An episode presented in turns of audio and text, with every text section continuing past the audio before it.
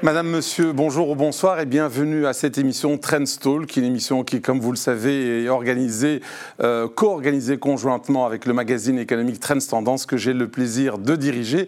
Alors cette émission aussi va vous parler de quoi? Bien exactement des entreprises belges qui exportent euh, et qui investissent à l'étranger dans des pays qui peuvent comporter un certain nombre de risques. Et justement, pour parler de, ces risques de ces entreprises, euh, on a un invité de marque qui qui est Nabil Gijakli, qui est donc le député CEO de Credendo. Alors en français courant, ça veut dire simplement qu'il est numéro 2 de cette entreprise, dont la vocation justement est de prévenir, mais aussi d'accompagner un certain nombre d'entreprises qui ont décidé d'aller à l'étranger pour y investir. Alors bonjour Nabil. Bonjour Hamid. Alors justement, parlons un peu de votre entreprise Credendo. Les plus anciens qui nous regardent se souviendront que l'entreprise s'appelait avant Le Ducroix, mais la fonction n'a pas changé. En quoi consiste la fonction de Credendo? Elle a évolué au cours du temps, Hamid. Euh, Credendo, euh, anciennement Ducroix, existe depuis 1921. Donc nous avons fêté notre centenaire il y a, il y a deux ans. Vous ne les faites pas, vos 100 ans. Merci. euh, mais certains matins, je le sens. Euh, ceci étant, notre but premier est d'aider les entreprises belges qui se lancent sur les marchés à l'exportation. Mais depuis 1990, notre mission a été élargie. Elle a été élargie au soutien en général du commerce international et des transactions euh, internationales. Alors dit comme ça, on pourrait dire, mais vous faites le même rôle que, par exemple, en Wallonie, que la WEX. Ça n'a rien à voir. La WEX va euh, se charger de faire la promotion euh, de nos produits à l'étranger et nous allons être plutôt le bras financier de l'État, de l'État fédéral dans ce genre de transactions. Et finalement, on, agit, je dirais, de, trois manières. un peu comme un médecin, nous avons un rôle préventif. Notre rôle préventif, ça consiste à analyser constamment les risques sur les pays à travers le monde. Et dans, pour ce faire, nous donnons une notation, comme Standard Poor's donne une notation. Un rating, un rating. voilà, un rating. Et nous donnons une notation, un rating qui va de 1 à 7. Lorsque vous êtes classé en 7, ça veut dire pour l'exportateur que 1, Credendo ne couvre pas, mais que surtout, il y a peu de chances que cette transaction puisse être euh, honorée et être payée. Ça, c'est le premier rôle. Et ces informations, on les a sur le alors, site. Justement, c'est intéressant, puisqu'on a collaboré aussi avec votre institution. Quand je dis on, c'est le magazine économique Trends Tendance, avec l'Atlas des risques mondiaux. Euh, cet atlas n'est peut-être plus disponible en, kiosque, mais on peut retrouver à la fois des capsules sur le site, mais aussi les informations sur votre propre site web. Oui, oui, il est disponible également en français néerlandais et, anglais sur notre site. Et puis, il y a eu des capsules vidéo. Euh, et finalement, grâce au, talent des journalistes de Trends, nous arrivons à expliquer de manière claire des choses qui sont un peu notre jargon. Je parlais tout à l'heure de, euh, de notre rating et des risques que l'on fait. Euh, une fois que ces ratings et ces risques sont établis, intervient finalement notre rôle d'assureur à ce moment-là. Ok. Mais avant d'arriver vers votre rôle d'assureur, comment est-ce que je peux savoir si je veux toquer à votre porte, si tel ou tel euh, pays euh, est couvrable ou pas couvrable? Toutes ces informations sont sur notre site. Euh, et c'est assez détaillé parce qu'on fait une distinction euh, si la transaction est de long terme, c'est-à-dire va au-delà de deux ans pour des termes de paiement, court terme, s'il s'agit d'un investissement à l'étranger, donc par exemple créer une entreprise, euh, créer une usine sur place, c'est assez... c'est assez et, aujourd'hui, on peut dire sur le nombre de pays qui sont présents à l'ONU, combien d'entre eux ne sont pas assurables, couvrables par Credendo? Si je euh, parle sur le moyen et long terme, donc des transactions qui vont avoir une échéance de paiement qui va au-delà de deux ans, hein, pour être très concret, ça peut être par exemple une exportation ou la construction d'une usine en Afrique du Sud qui serait payée sur 8 ou 10 ans. Euh, et donc, ce sont des risques qui peuvent être considérables dans un certain nombre de pays. Il y a à ce jour à peu près 40 euh, à 50 pays que nous ne couvrons pas. Alors certains sont évidents. La Russie, par exemple. La Russie, pour des causes de sanctions. Oui. Pas parce que la Russie a des problèmes de paiement. Mhm. mais elle est sous sanction. Il en a le même pour l'Iran, par exemple. Ou, la Corée du Nord. Ou la Corée du Nord, pour des raisons politiques. Mais ça, c'est assez évident. Il y a d'autres pays auxquels on ne pense peut-être pas nécessairement. Par exemple, récemment, nous avons dégradé euh, l'Argentine, parce que l'Argentine est nouveau en problème de, paiement, ou, c'est moins connu, le Ghana. Le Ghana ne rembourse plus euh, ses échéances de paiement depuis décembre 2022. Mhm. Donc ce sont des pays où, si vous allez faire des affaires, vous ne serez pas payé. Mmh. Donc à ce moment-là, nous, comme assureur crédit, nous disons stop, nous ne couvrons pas. Par contre, si la transaction a eu lieu avant qu'elle soit classée en 7 ou que ce pays soit sous danger, là, vous honorez. là on honore, puisqu'il s'agit d'un contrat antérieur. Ok, ça c'est le volet informatif et préventif. Après, partons du principe qu'on est dans les pays qui répondent aux critères. Ça fonctionne comment? Euh, par rapport à vous euh, Il faut venir déjà avec un financement bancaire. Comment ça fonctionne en fait? En fin de compte, nous allons euh, accompagner l'entreprise qui va monter sa transaction. Nous allons analyser avec elle le risque pays et le risque débiteur. Dans notre jargon, le débiteur, c'est le client de notre assuré. et à ce moment-là, nous allons aussi examiner s'il y a un financement et si ce financement est suffisant et solide. Donc on a une analyse du risque. Et à ce moment-là, nous allons finalement aider l'entreprise. Finalement, notre rôle, c'est de dire l'entreprise, faites votre boulot et nous nous chargeons du risque. Quel est le risque? Le risque, c'est que l'entreprise ne soit pas payée, ou bien qu'il y ait un contrat euh, qui soit signé sur lequel on commence à faire des investissements, et puis le contrat est rompu. À ce moment-là, euh, notre assuré, s'il a cette couverture, va pouvoir compter sur nous pour le soutenir et éventuellement l'indemniser. Quels sont les risques, Amit? Le premier risque, c'est un risque de non-paiement. Lorsqu'on fait notre eurobaromètre annuel, euh, nous nous sommes rendus compte qu'une entreprise sur deux, et certaines années, 6 sur 10, donc 60% des entreprises ont été confrontées à un problème de non-paiement. C'est énorme. C'est tout à fait surprenant. Alors évidemment, c'est plus sur certains pays que d'autres. Et nous, ce que nous faisons, c'est donner une assurance qui pourra couvrir ce risque de non-paiement. Alors pourquoi est-ce qu'on ne paye pas? Soit il y a ce qu'on appelle le risque commercial. Euh, par exemple, votre client est de mauvaise foi et décide de ne pas vous payer. Ou il est en problème, il a des problèmes financiers, voire pire que ça, il est en faillite. Et donc à ce moment-là, vous avez fait votre, euh, vous avez livré votre produit, vous avez construit votre projet. Et je n'ai pas reçu la recette. Euh, deuxième type de risque, c'est ce qu'on appelle les risques politiques. On parlait tout à l'heure de la Russie et de l'Ukraine, euh, c'est un risque de guerre qui peut être couvert. Vous avez des risques parfois, des troubles sociaux qui peuvent se créer, qui peuvent être couverts. Et puis plus souvent quand même, dans une série de pays en Europe, on l'oublie avec, euh, puisqu'on est dans une zone euro, mais vous avez parfois des problèmes de convertibilité de monnaie ou plus concrètement encore, un fait du prince. Vous allez construire une usine, on a eu un cas par exemple au Rwanda, où on construit une usine qui tout à coup euh, est euh, Quoi, nationalisée est nationalisée parce qu'elle faisait partie, euh, elle appartenait, le terrain appartenait à quelqu'un qui était parti, qui était, qui faisait partie des génocidaires. Et donc à ce moment-là, on se retrouve confisqué. Donc c'est toute une série de situations où l'entreprise met de l'argent et se retrouve sans euh, être payé. Mais alors, vous parlez du Rwanda, de cette entreprise qui a été nationalisée, vous disiez, Nabil? Eh bien, par exemple, vous avez une usine qui est construite sur un terrain, un terrain qui appartenait à un génocidaire, et le terrain, finalement, a été confisqué. Et donc, vous vous retrouvez avec un investissement que vous avez établi, de l'argent que vous avez mis sur la table, et cet argent est confisqué, finalement. Alors, est-ce qu'on peut imaginer, et j'imagine que c'est comme ça que ça fonctionne au day-to-day, c'est qu'une entreprise belge qui veut exporter ou investir à l'étranger se fait accompagner d'une banque. J'imagine que la banque va faire le pas d'autant plus facilement qu'elle sait que vous êtes derrière pour la couvrir sur le plan assurance. Amit, c'est peu connu par le grand public, mais en général, lorsque une entreprise fait un projet à l'étranger, elle offre aussi une force commerciale, c'est de proposer un crédit. Et donc la banque, la banque de notre client, propose un crédit acheteur, c'est-à-dire au client de notre client, et très souvent, sur ces pays exotiques ou plus dangereux, ces crédits sont couverts également par Credendo à hauteur de 95 ou 98%. Donc le risque, en réalité, il est en grande partie pris par vous, chez vous. Alors pourquoi est-ce qu'il est pris par Credendo? Pourquoi est-ce qu'une entreprise belge ne peut pas faire appel à une autre compagnie d'assurance, parce qu'au fond, vous êtes une compagnie d'assurance. Nous sommes une compagnie d'assurance et l'assurance crédit est un marché de niche euh, dans lequel une entreprise euh, doit être prête, euh, une entreprise d'assurance doit être prête à prendre un risque sur le très long terme, ce qui est notre cas, sur base d'une spécialité et d'analyse. Toutes les entreprises ne font pas ça. C'est une niche dans l'assurance.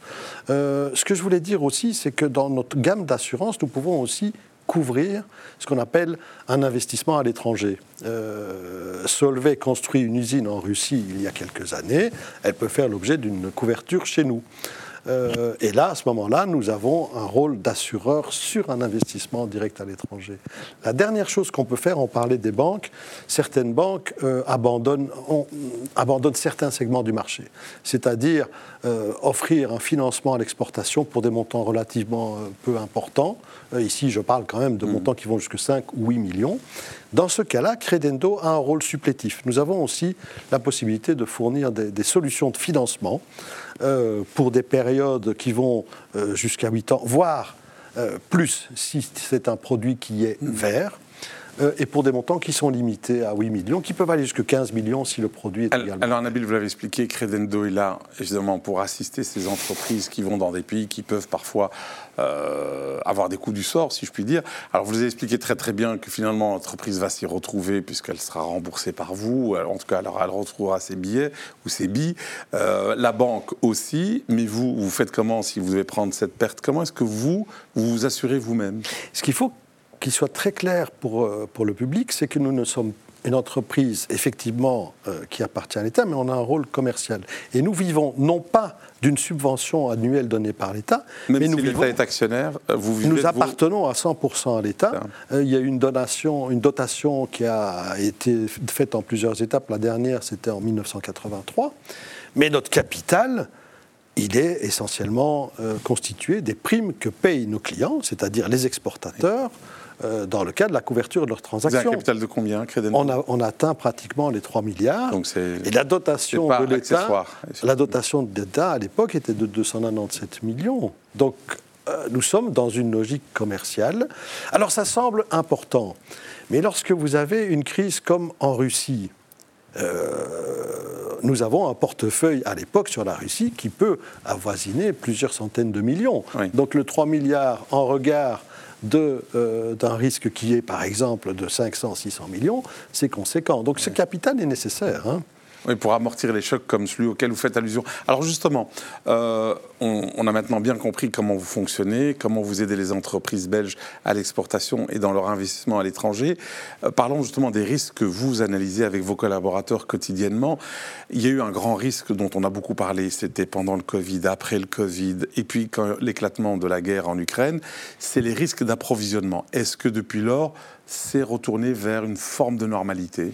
En tout cas, dans nos enquêtes, on se rend compte que c'est revenu à la normale et que les entreprises ont quand même tiré une série d'enseignements. Euh, la crise du Covid, euh, tout comme la crise énergétique, souligne à l'évidence qu'il est dangereux de dépendre de trop peu de fournisseurs, euh, localisés dans l'une ou l'autre région du monde, et aussi, surtout, que nous avons tendance parfois euh, à, dépendre complètement pour une chaîne de production euh, de l'extérieur.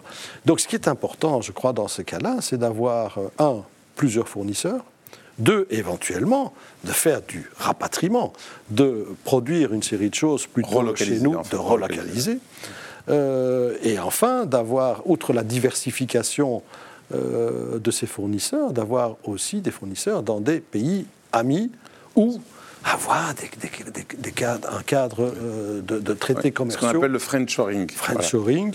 Euh, et le nearshoring aussi. C'est une combinaison des deux. Cela dit, les amis d'aujourd'hui peuvent être les ennemis de demain, on l'a vu. Hein. donc euh, c'est une notion aussi très élastique, hein, le, je, suis le commerce entre amis. Hein. Je, suis vous avez tout à fait raison, ami. Qui est un ami ou un ennemi Bonne question. Vous avez tout à fait raison, Amidé. On le voit dans le, jeu changeant. Euh, la Russie était le principal fournisseur d'énergie euh, jusqu'en 2022. Euh, et notamment de l'Allemagne, la, locomotive européenne. L'Allemagne dépendait à 70% de son approvisionnement en gaz bon marché de la Russie. C'était le modèle de développement. maintenant, puisque si on parle de l'énergie, on se rend compte aussi de la souplesse du marché parce qu'en quelques, en quelques mois, on est passé de fournitures qui venaient de Russie à d'autres régions du monde, avec le paradoxe actuel, euh, c'est que d'une part, les États-Unis sont redevenus un producteur d'énergie fossile exportateur. et exportateur, et d'autre part, nous importons euh, essentiellement de pays du, du Moyen-Orient ou du Golfe Persique. Euh, ce qui à terme aussi, euh, a aussi une signification par rapport à la transition énergétique et aux futurs enjeux climatiques. Là, on voit aussi que le rôle de, vos collaborateurs est important pour euh, signaler ou en tout cas évaluer un certain nombre de, comment dirais-je d'enjeux ou de risques géopolitiques. On l'a vu, on parlait d'approvisionnement, on pensait qu'on était débarrassé de ça, vous venez de, de, le dire, mais on a quand même vu une tension ces derniers jours avec les attaques de rebelles outils par rapport à ce détroit de la mer Rouge par lequel transite une partie du commerce mondial et qui aujourd'hui force les gens à faire tout, un, tout un détour. Est-ce que ça, c'est quelque chose aussi que vous prenez en compte et qui peut impacter votre clientèle? Oui, et c'est régulier. Hein. Rappelez-vous, euh, pendant le Covid, à un moment donné, il y a eu euh, dans le canal de Suez un, bateau qui a, qui, qui a paralysé, qui, échoué, qui s'est échoué et qui a paralysé. Donc oui, euh, le commerce international, ça dépend un d'accords commerciaux, deux, de relations entre les pays, trois, des chaînes d'approvisionnement, quatre, aussi des systèmes de livraison. Mhm. Euh, à cet égard, le canal de Suez euh, et cette région du monde, euh, qui est sous tension pour le moment, représente 10 à 15 euh, des échanges commerciaux. Une autre zone des échanges commerciaux passe par la mer de Chine, qui était aussi une zone sous tension. Et donc la géopolitique au sens large et au sens noble du terme euh, commande finalement beaucoup de décisions euh, politiques. Et ça, c'est un retour fracassant, parce que pendant un bout de temps, on, s'est dit la politique et la géopolitique avaient moins d'impact sur l'économie, mais depuis l'invasion en, en, Ukraine, on sait que c'est plus le cas en tout cas. J'irai au-delà. Je pense que la géopolitique est revenue en force depuis, depuis depuis, le, depuis 2010, euh, et notamment avec la montée euh, de nouvelles puissances, de puissances émergentes.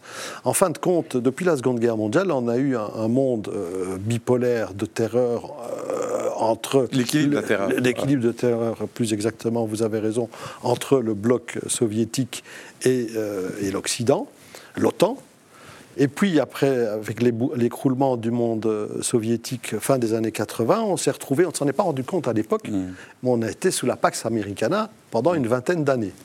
Et puis depuis 2010, euh, nous assistons à l'émergence d'une série de nouveaux pays, euh, à l'émergence de nouveaux blocs, et nous ne sommes plus dans un monde bipolaire ou unipolaire, mais multipolaire. Vous avez des puissances émergentes, je pense à la Chine, nous pouvons penser à la Russie, et bien d'autres pays qui arrivent petit à petit à avoir toute une série d'ambitions euh, géopolitiques et hégémoniques sur nos propres intérêts qui sont tout à fait différents. Et donc on est dans un monde plus compliqué.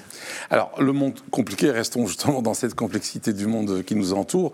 On sait que les Belges aiment beaucoup l'Afrique, je pense un certain nombre d'entrepreneurs qui sont d'ailleurs assez actifs. Euh, on dit souvent que ce continent est un continent, euh, je dirais, d'avenir, notamment du fait de sa démographie. Puis il y a pas mal d'entrepreneurs qui surgissent dans ces pays-là.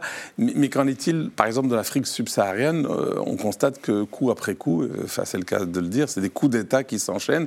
Ça, c'est aussi quelque chose qui est de nature à refroidir un certain nombre d'investisseurs, qui soient belges ou d'ailleurs. d'ailleurs. L'Afrique, c'est vraiment le, continent de tous les enjeux. Et quand on voit depuis deux ou trois ans l'Afrique subsaharienne, on a eu toute une série de coups d'État euh, avec des renversements de régime, que ce soit plus récemment au Burkina Faso, mais il y a eu le Niger auparavant, il y a eu toute cette zone.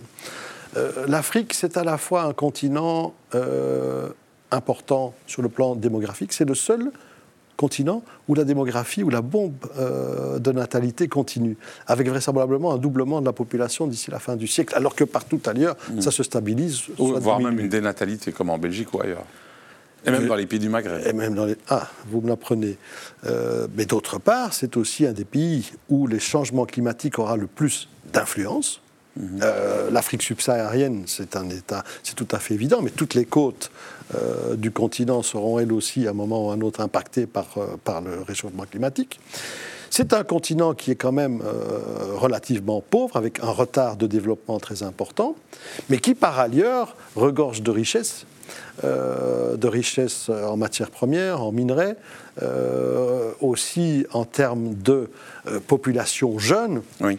Euh, et donc, c'est l'avenir d'une partie de notre développement se situe là. Surtout si on pense à la transition euh, climatique, c'est le continent euh, le plus ensoleillé.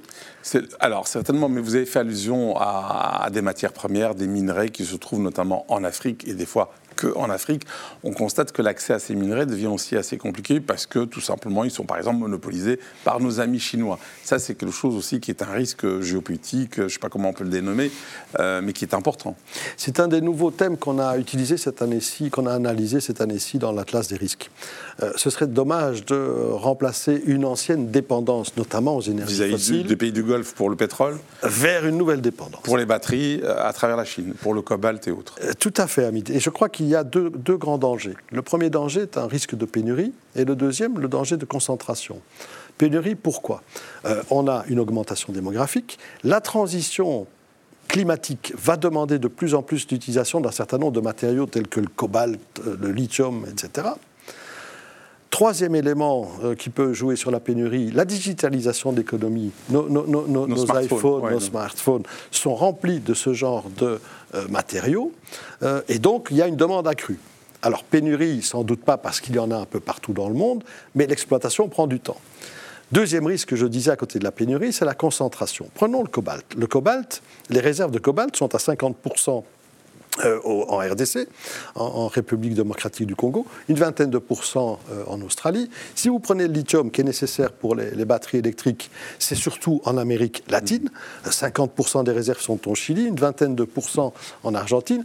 De nouveau en Australie, il y en a quelques-uns. Et je pourrais continuer comme ça pour les terres rares, euh, le nickel. Et rien en Europe, rien dans le sous-sol européen. Ou alors on ne peut pas le creuser tout Il y en a en Europe, mais on, mais on doit on doit le creuser. Mais ce qu'il n'y a plus en Europe, et l'écologie c'est une économie de, euh, de, comment de raffinage de ces matériaux.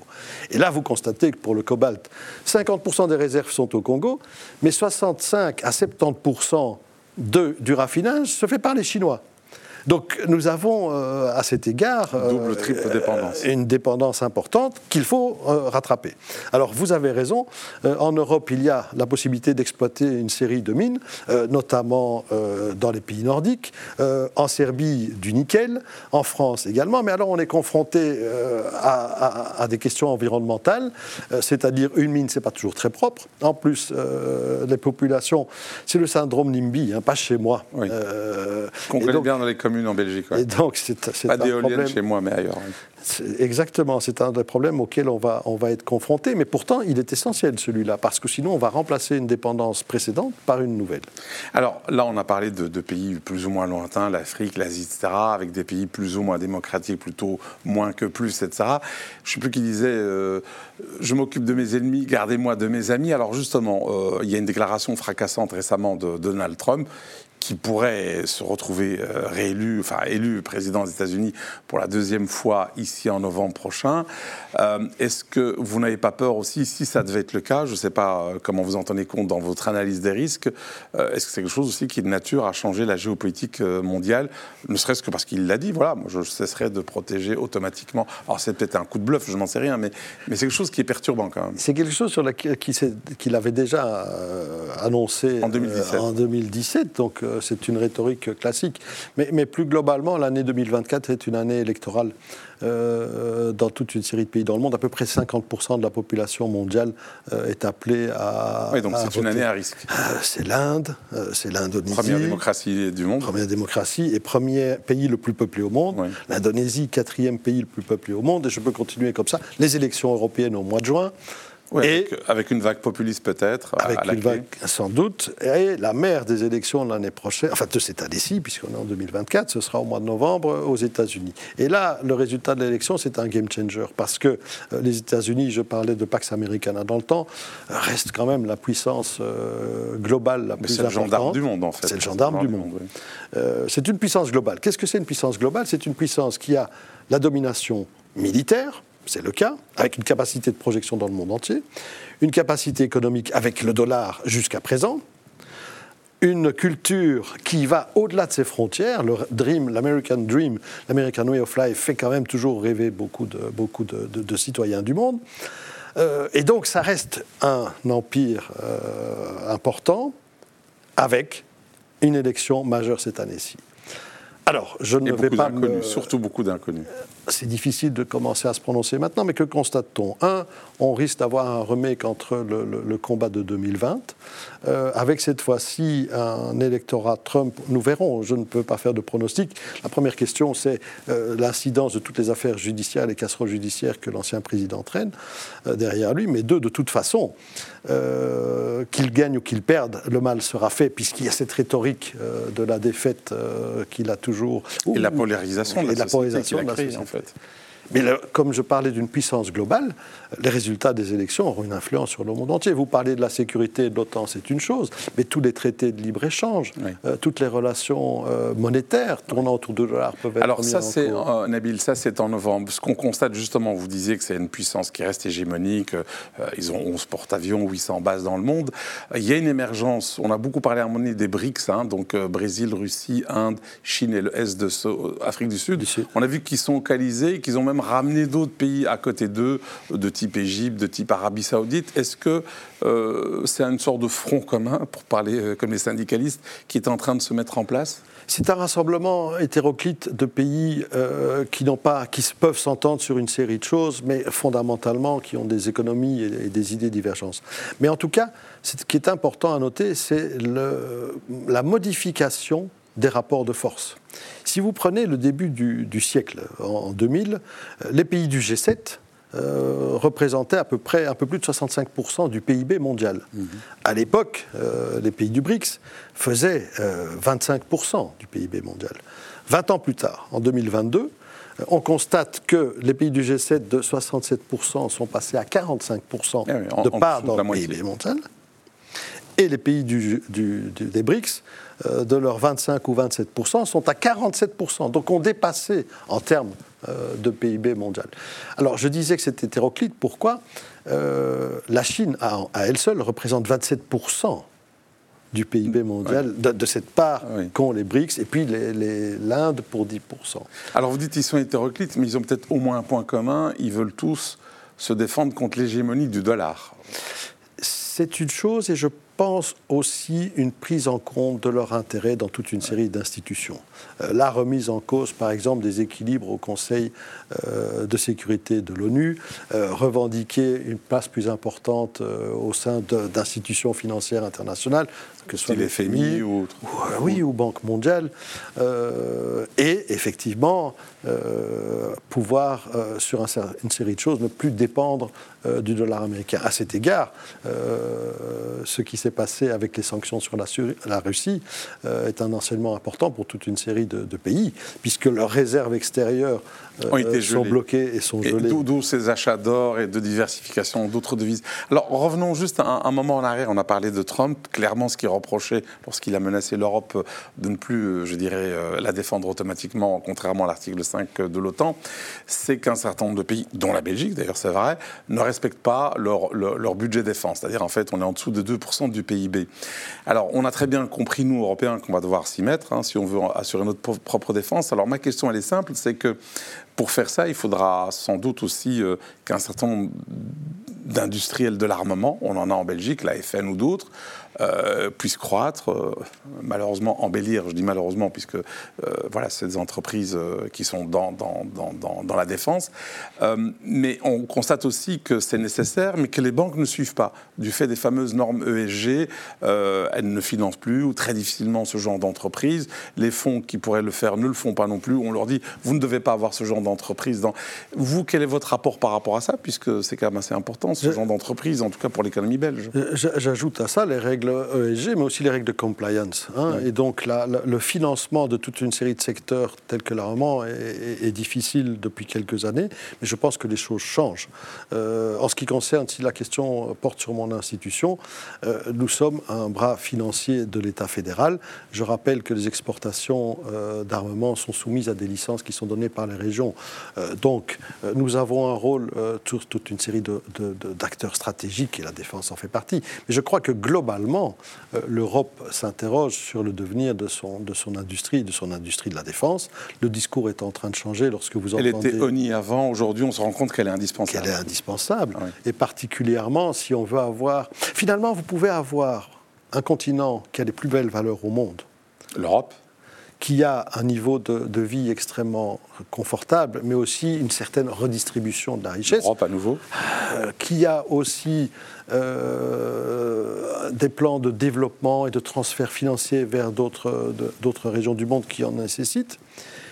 Mais si vous n'avez pas, euh, à un moment ou à un autre, une armée de la défense, une défense ou une armée suffisante, vous ne pesez pas euh, et donc je crois qu'on s'en est rendu compte depuis quelques années, tout comme euh, l'abandon d'une série de pans industriels. la défense en, est un des exemples, mais la défense, ce n'est pas uniquement de l'armement, c'est aussi de la recherche et du développement.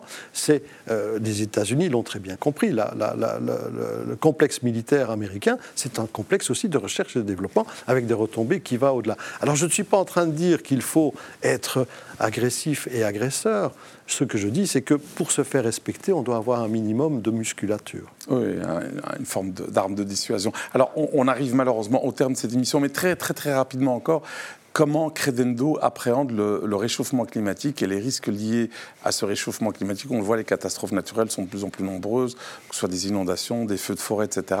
Rapidement, juste pour terminer l'émission. Alors, nous avons développé une série d'incitants.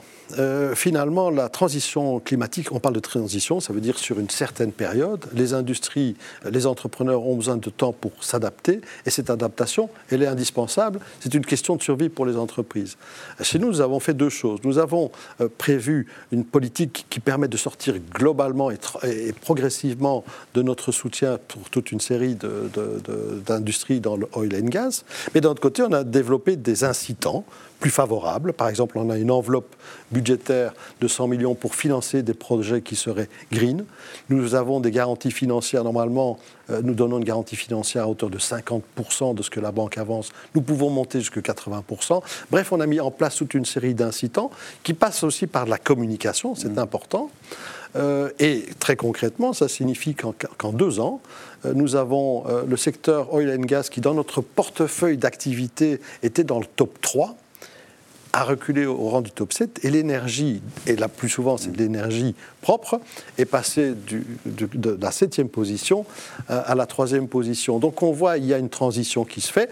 Certains diront que ce n'est pas suffisamment rapide, euh, j'en conviens, mais je pense aussi que pour une série d'entreprises belges, c'est une opportunité. Je pense à des dragueurs, à nos dragueurs euh, d'aimer Yann Denul, qui sont des champions de l'offshore à travers le monde.